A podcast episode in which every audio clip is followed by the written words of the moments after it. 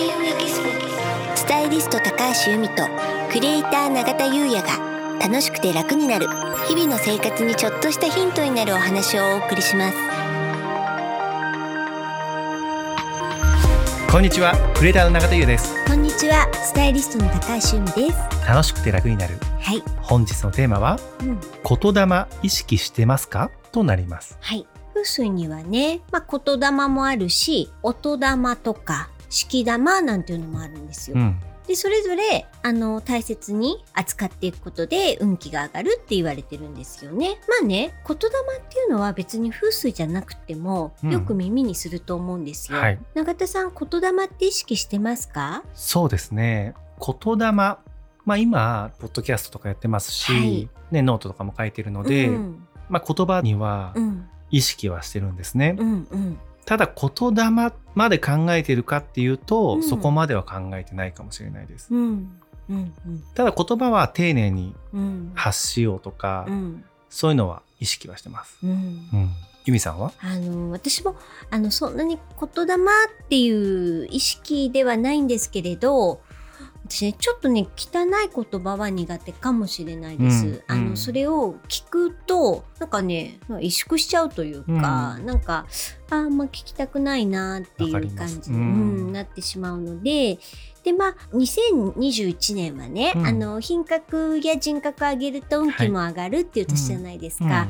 でそういうところから考えても言葉うん。うんっていうのをね綺麗な言葉というか丁寧な言葉を使っていくっていうのは、その今年特に運気アップにもつながるのかななんて思うんですよね。確かにそうですよね、うん。大事です、とちょっと注意してるというか、あんまりこうなってほしくないことは口には出さないですかね。なってほしくないことは口には出出ささない。だからこうまあ心配事はあったとしてもあんまりそれは口に出さない。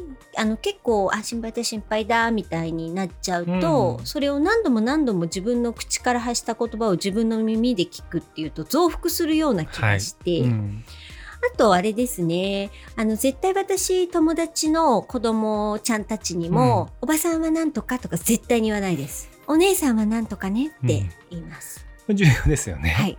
今のお話で、まあ、ちょっと思い出したのが、はい。その、まあ、言霊、うん。あとまあそのお姉さんの話かもしれないですけど、うん。由美さんが前教えてくれた、うん。お参りする時うのん。言葉、うん。何々できますように、うんうんとかではなくて、何々できますとか、うんうん。そうですね。なんかそこもね通じるものがありますよね。確かにそうですね、まあ何々しますようにだと叶ってない状態をそこでまたうん。フィックスしてしまうので、っていうお話はしましたよね。そうですよね、ん。言葉遣い一つで、まあ、今もそうなっているっていうことがポイントかもしれないですね。うんうんそう思うと私もあの、まあ、息子と娘がいるんですけども、息子の時からずっと続けていてさすがにもう息子小学校今度5年生なんで言わないですけども、まあ、幼稚園とか保育園とか送っていく時に、うん。あのまあ、抱っこするんですよ。うん。でそうするともう耳元で「嬉しいね楽しいねうん。幸せだね」って保育園とか幼稚園に送る時にうん。常に抱っこで耳元で言ってるんですね。えー、そうなんです。でまあ娘もね最近言葉喋るようになってきたので、うん。そうすると、まあ、いつも言い聞かせてるんでね、うん、嬉しいねとか楽しいねとかっぱ言い出すんですよね。ああすごい。そう。だからそうするとやっぱこうハッピーな気持ちにもなるし、なんかねそういうポジティブな言葉ってね、いいのかななんて思いました、素晴らしいですね。まあ、もしかしたらこれがね言霊なのかもしれないですかね、うんうんえー、素敵。ありがとうございます、うん。うん。そうそれでこの間うん。本を読んでいて、うん。目についた言葉があって、うん。それが言葉の手垢、手垢、うん。うん。っていうことなんですね、うん。どうもフランスの詩人のはい。ジャン・コクトーさんの言葉らしいんですけども、うん。うんはい。言葉を選択して磨きましょうみたいなことを言ってるらしいんですね。うん。でこの紹介していただいている方が言ってるのが、うん。例えば10円玉はうん。新しい時にはピカピカに輝いていると。うん。でそれが多くの人の手に渡ってうん。使われているうちにうん。次第に手垢にまみれ錆びてくる。うんそれで言葉も同様で、うん人々に使われ流通していくうちにいつの間にか手垢や錆をまとってくるらしいんですよね。うんでそのまあ詩人のジャン・コクトーさんは言葉の手垢や錆を落としていって、うん。そこで初めていろんなものが見えてくるんじゃないですかって言ってるらしいんですね。はい。これ、まあ、結構深いなと思って、うん。言葉って、うん。この人が言ってていい言葉だとか、うん。まあ、すごい感銘を受けると。うん。でただいい言葉だと、まあ、表面だけなぞってそれをもう一回使いがち、うん。でそういうものが連鎖していくと最終的にすごい薄っぺらい言言葉になってきてしまうような気がするんですね。ただその一つ一つの言葉を自分の中でしっかり腑に落とす、ん。つまりは磨き直しですよね。してから、まあ、自分の中に入れる、うん。そしてさらにその言葉を自分の言葉で発信していくと、うんうん。ピカピカのですね、うん。えー新しい言葉になって相手に伝わるんじゃないかななんてこのジャン・コクトーさんの「言葉の手垢」っていうね、言葉をね見てねちょっと思ったんですよへね。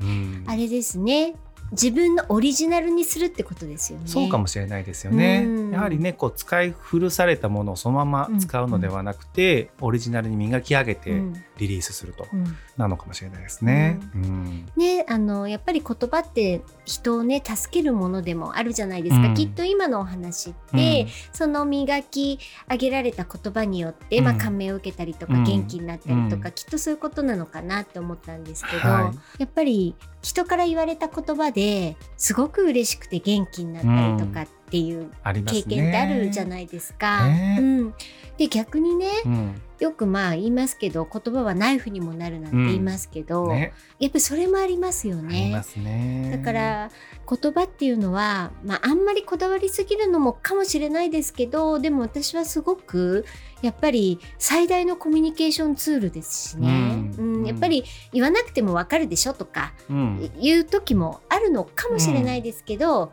やはりせっかくね言葉というものを使えるので、うん人間は。そうですようね。ん、なのでなるべく武器にするんではなくて、あの優しいものとして使えたらいいななんて思いますね。ですよね。うんもうね優しい言葉はね、うん心がけていきたいと思います。うん私現場でね、はい。まあ、その日初めて会った子役さんの子にうねん「おばさんおばさん」ってうん言われたことがあったんです。うんでその時にちょっとピキッときて「なんとかくん私はねスタイリストなの。現場ではねスタイリストさんって呼んでもらえるかな」って言ったらちょっと空気がピンってなったんです。でまあそれはそれでよかったんですけど、私あのいつもあの同じ子役さんを何人かやらせていただいてるじゃないですか。